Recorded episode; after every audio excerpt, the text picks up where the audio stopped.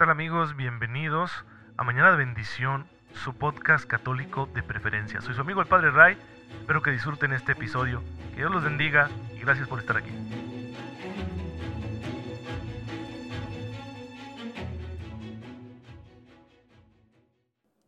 Muy buenos días queridos hermanos, muy feliz viernes, viernes de pasión, viernes de meditar las llagas de nuestro Señor Jesucristo, viernes de meditar ese sufrimiento que amorosamente Él ofreció por nosotros para, para salvarnos, para perdonar nuestros pecados. El día de hoy la iglesia está celebrando a Santa Teresita del Niño Jesús. Es una santa muy querida para mí porque cuando yo era un jovencillo muy desorientado, pues fue su vida, su historia, su espiritualidad la que me motivó mucho a buscar el amor de Dios y posteriormente a ir al seminario. Así que le debo muchísimo a Santa Teresita, una santa muy querida por la Iglesia, admirable en sus virtudes, con una doctrina espiritual sorprendente, que quiso ofrecerlo todo por las misiones y por eso la Iglesia la considera patrona de las misiones y además doctora de la Iglesia Universal, es decir, sus enseñanzas las consideramos una expresión segura del Evangelio, de la palabra de Dios. ¿sí? ¿Cómo es esto? Vemos en, en sus enseñanzas un eco muy claro de la palabra de Dios que se actualiza en cada persona, en cada época. Ella nace en la ciudad francesa de Alençon. me encantan estos nombres franceses porque los pronuncian así como que con la nariz. Un 2 de enero de 1873. Sus papás, que también son santos, han sido canonizados. Luis Marta y Arcelia María Guerra. Algo así se pronuncia, ¿eh? no me crean mucho.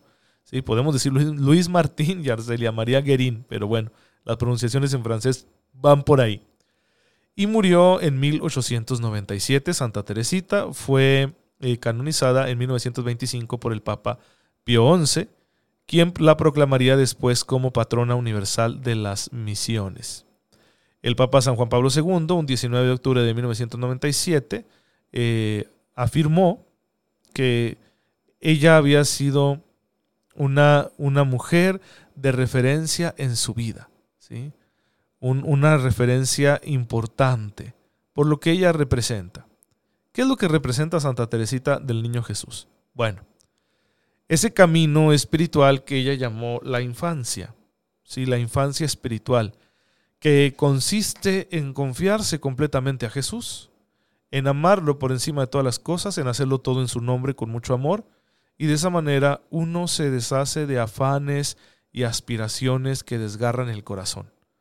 Teresita era una niña muy vivaz, que tenía una experiencia religiosa desde su infancia, muy relacionada con la dinámica familiar y también con una cierta enfermedad que padeció, con la muerte de su madre, etc.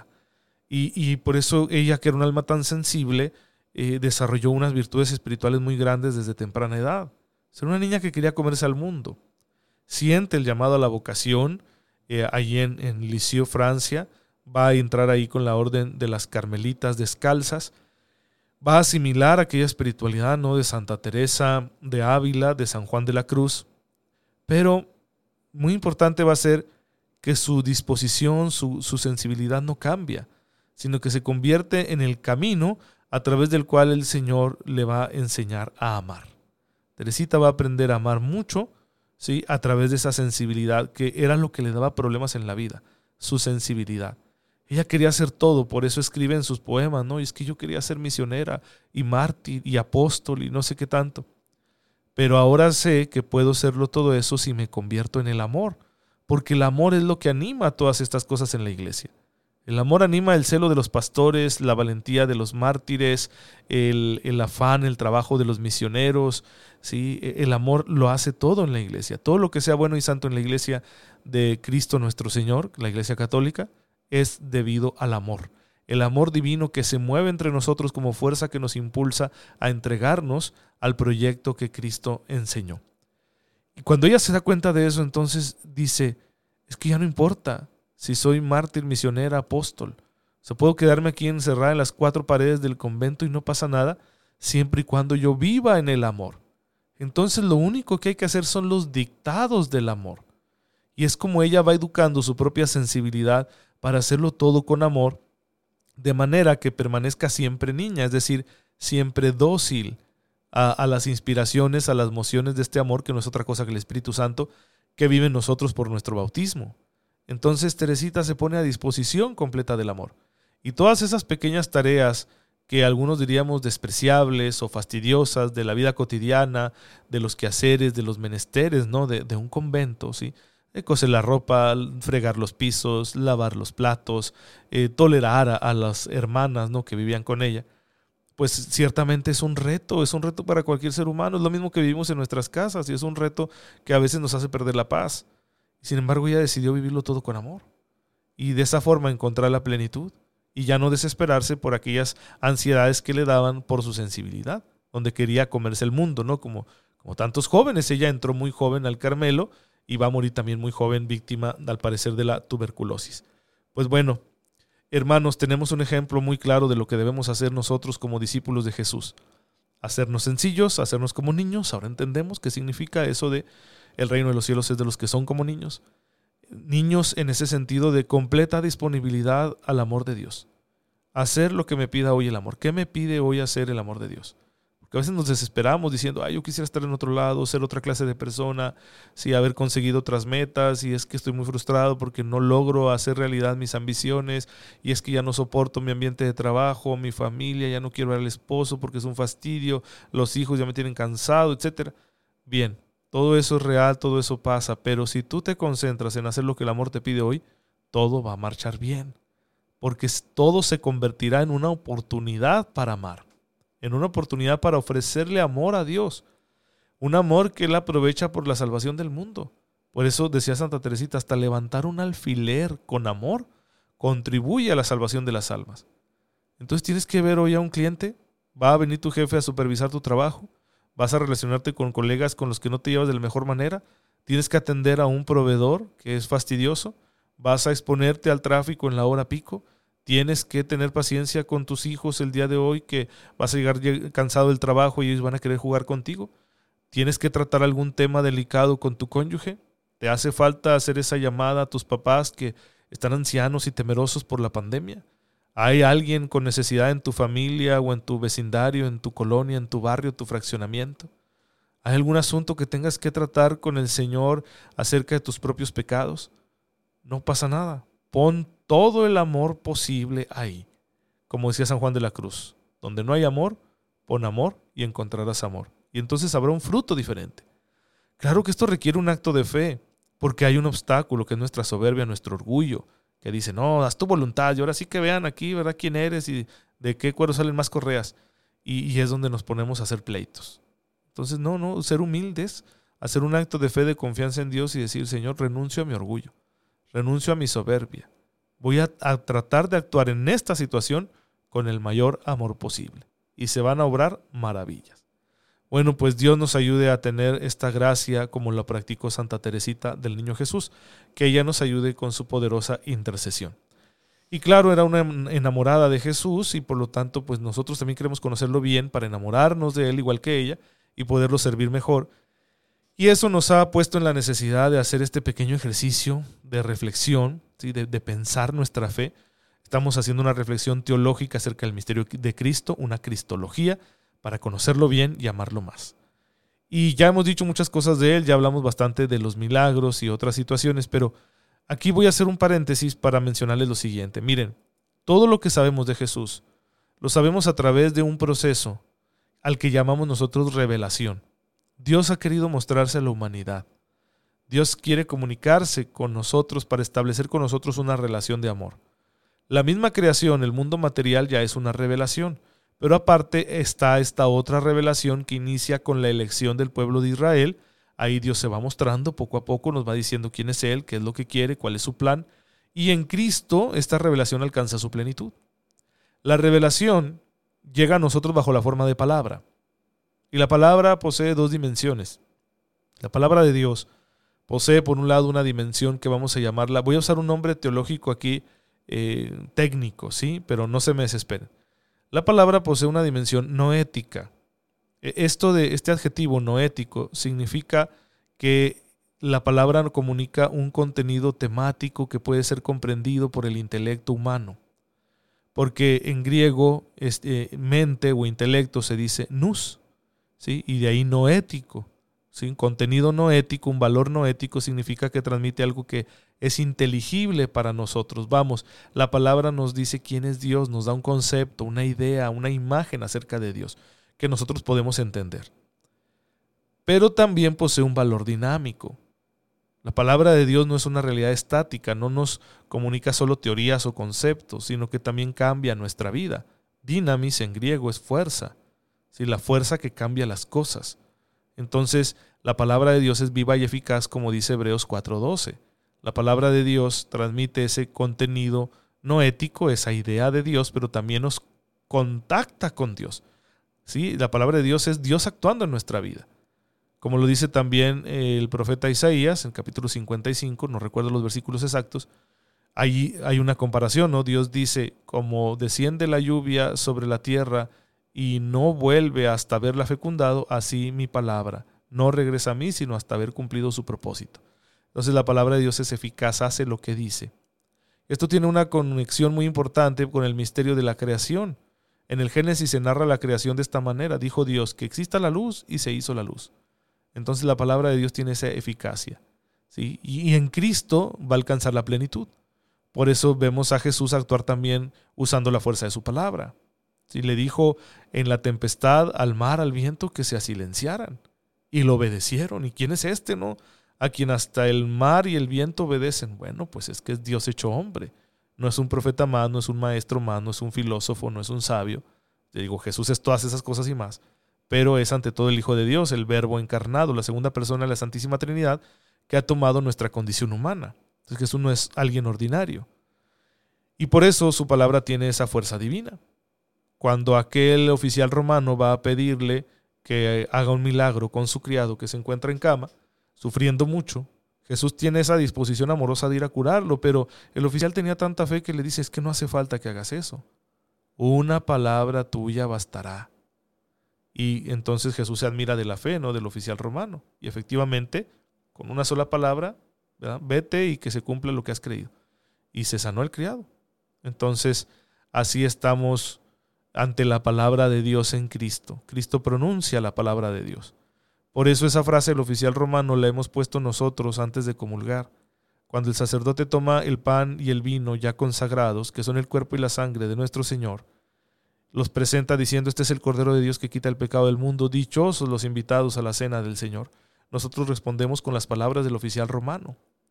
Si no soy digno de que entres en mi casa, pero una palabra tuya bastará para sanarme. Ojalá y que lo digamos bien de corazón, confiando realmente en que solo nos basta una palabra de Jesús para ser sanados. Entonces tenemos esa palabra de vida que Jesús posee. Le dice también Pedro, ¿no? Señor, ¿a quién iremos? Tú tienes palabras de vida eterna. Entonces esa fuerza tiene la palabra de Dios. Ahora, la palabra de Dios tiene varias formas. La primera, hemos dicho, es la creación. La creación ya es una palabra de Dios, ya podemos saber algo de Dios a través del mundo material, a través del cosmos, del universo, porque nos remite un origen, por eso tantas culturas y religiones y filosofías se han planteado esa cuestión, ¿no? ¿De dónde viene el mundo? tiene que tener un origen y eso nos remite a Dios. Dios sería el origen, la fuente del ser de todas las cosas. Y también nos habla un poco de sus perfecciones, pues este mundo es muy bello y es bueno. Entonces, ¿qué significa? Que el Creador debe poseer esas cualidades. Así vamos nosotros por especulación entendiendo esta cierta forma de comunicación que hay entre Dios y la humanidad a través del mundo creado. Pero todavía no llegamos a una comunicación verdaderamente interpersonal. Esta solo se dará con la revelación sobrenatural o histórica, que inicia con la elección del pueblo de Israel. Y ya en la historia de Israel, la palabra de Dios va a aparecer primero bajo la forma de alianza. Dios interviene en la historia de su pueblo para hacer una alianza, un pacto con ellos donde se comprometen derechos y obligaciones de ambas partes. Ustedes serán mi pueblo, yo seré su Dios. Y la característica de la historia de Israel va a ser la relación con esta alianza, si cumplen o no cumplen la alianza. Luego vendrá otra forma de la palabra de Dios que es la palabra profética. La palabra profética anuncia la voluntad de Dios en relación con el tiempo. Sí, a veces la palabra profética explica el pasado, a veces dice algo de lo que Dios quiere en el presente y otras veces anuncia el futuro. ¿Sí? Los, profetas no son adivinos, son portadores de una palabra que explica todas las cosas. Y mediante esta palabra profética Dios le recuerda a su pueblo que tienen que ser fieles a la alianza, pero también les anuncia una nueva alianza perfecta, como lo pueden leer ustedes ahí en el, libro del profeta Jeremías, en el capítulo 31, léanselo, van a encontrar la expresión ¿no? de aquella alianza en qué consiste, una alianza nueva. Y el protagonista de esta nueva alianza será el Mesías, un enviado de Dios, un siervo de Yahvé, un, profeta definitivo que vendrá a cumplir con esa nueva alianza. El hijo de hombre que ve Daniel en una de sus visiones, ¿sí? dice, vi un hijo de hombre acercarse a el anciano de todos los siglos, que es Dios, y le fue entregado todo el poder para que gobierne todas las naciones de la tierra. Bueno, ya se va vislumbrando, ¿no? ¿Quién va a ser ese Mesías? Entonces, como, como lo vimos nosotros en, las reflexiones pasadas, cuando Jesús viene a este mundo hay una expectativa mesiánica, aunque ya algo contaminada por el interés político, pero hay una expectativa. Por eso se pregunta, ¿no? A Juan el Bautista le preguntan, oye, ¿tú eres el Mesías? No, tú eres Elías, porque existía esa tradición de que Elías tenía que venir antes del Mesías. Y dice, no, tú eres el profeta, otra figura mesiánica que a veces se identifica con el Mesías, a veces se le ve como alguien distinto. Y dice Juan el Bautista, no, yo no lo soy. Yo solo soy el precursor, soy el que prepara el camino, soy la voz que clama en el desierto, ¿no? Y ahí Juan el Bautista está citando a Isaías. Entonces Jesús va a ser el Mesías. Él le va a decir a los discípulos de Juan, ¿no? Juan le manda a preguntar, oye, ¿tú eres el definitivo? Tenemos que esperar otro. Y él le manda a decir a Juan, díganle a Juan qué es lo que ven. ¿Acaso no recuperan la vista los ciegos, el oído los sordos, los cojos andan, ¿sí? los muertos resucitan? Significa que yo soy el definitivo. Entonces Jesús es el Mesías. Y por lo tanto, Él es la plenitud de la palabra de la alianza. En Él hay una nueva y perfecta alianza. De hecho, Jesús es la plenitud de todo el cosmos. Por eso encontramos expresiones en el Nuevo Testamento que hablan de Jesús como recapitulación de toda la creación, de las cosas visibles e invisibles. E, es decir, Cristo es el resumen de todo lo que existe.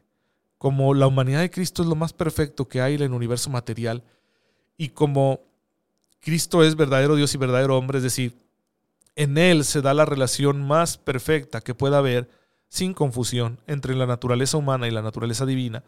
Entonces, en Él todo el cosmos, todo el universo creado material alcanza la perfección. ¿sí? Él es la plenitud de toda la creación.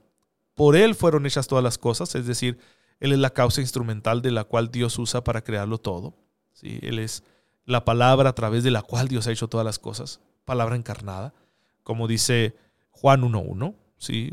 En el principio estaba la palabra y la palabra estaba con Dios y la palabra era Dios. Pero se encarnado. En Juan 1.14 escuchamos esa expresión. ¿no? Y el verbo se hizo carne, la palabra se hizo carne y habitó entre nosotros, puso su tienda entre nosotros. De manera que Cristo entonces es plenitud de todo el universo, es síntesis de todo el universo y por lo tanto también va a ser la plenitud de la alianza. Por eso la carta a los hebreos ve a Cristo como el sumo sacerdote, sumo y eterno sacerdote, es el sacerdote definitivo, que no solo representa ¿sí? el punto máximo de la alianza, es decir, no solo es el sacerdote de la nueva alianza, sino que Él es el sacrificio al mismo tiempo porque no ofreció sacrificios exteriores a sí mismo como lo hacían los sacerdotes de la antigua alianza, sino que él, siendo el sacerdote de la nueva alianza, el mediador de la nueva alianza, se ofrece a sí mismo, es al mismo tiempo sacerdote y víctima. Y también Jesús va a ser la plenitud de la palabra profética. Él es el profeta esperado, el nuevo Moisés. Y en el Deuteronomio se le había prometido al pueblo de Israel un nuevo profeta como Moisés. Bueno, pues es Él, Él es el profeta, Él porta la enseñanza definitiva de Dios a los hombres, pero no solo es el gran maestro de la nueva alianza, ¿sí? no solo es el gran maestro, el gran profeta, sino que Él, es, él mismo es la verdad. ¿sí? Jesús es el maestro que enseña la verdad, pero Él mismo es la verdad. Jesús dice, la verdad los hará libres, sí, pero también dice, yo soy el camino, la verdad y la vida. Entonces hay esa identificación, por lo tanto, ya no podemos esperar otra etapa de la revelación, estamos en la plenitud. Por eso al tiempo de Cristo se le llama la plenitud de los tiempos. Cuando Jesús empieza a predicar, como dice Marcos 1.15, empieza diciendo, el tiempo ha llegado, si el tiempo oportuno ha llegado, el reino de Dios está cerca. Y lo va a decir también San Pablo en la carta a los Gálatas, en el capítulo cuarto, capítulo cuarto, sí, versículo 4, donde dice, llegada la plenitud de los tiempos, envió Dios a su Hijo, nacido de una mujer, nacido bajo la ley. Así que tenemos que Cristo es plenitud de todo. Hemos ya visto algunos rasgos de su persona, hemos visto el estilo con el que él actuaba, hemos hablado de su identidad, hemos hablado de su contexto histórico-social y hemos hablado de los milagros, los grandes hechos que Jesús realiza. Hemos hablado de su autoridad. Entonces vamos a seguir conociendo la identidad de Jesús precisamente por eso, porque Él es la clave interpretativa de toda nuestra religión. Si tú tomas las escrituras y quieres entenderlas, las tienes que entender a partir de Cristo. Si tú quieres entender el misterio de la iglesia, tienes que entenderlo a partir de Cristo. Y tú mismo, tu propia vida, tienes que entenderla a partir de Cristo. Porque eres bautizado en Cristo, estás unido a Él. Pues por eso la importancia de hacer esta cristología. Bueno, hermanos, es lo que he querido compartirles el día de hoy. Vamos a dar gracias. Te bendecimos, Señor, porque en tu Hijo nos has dado la plenitud de todas las cosas. Danos una fe muy grande para poder aceptarlo con todo el corazón y para que esa aceptación se convierta en obediencia, en seguimiento de sus pasos, en la práctica de sus enseñanzas. Tú que vives y reinas por los siglos de los, siglos, de los siglos. Amén. El Señor esté con ustedes. La bendición de Dios Todopoderoso, Padre, Hijo y Espíritu Santo, descienda sobre ustedes y los acompañe siempre. Muchas gracias hermanos por estar en contacto con su servidor. Oren por mí, yo lo hago por ustedes y nos vemos mañana, si Dios lo permite.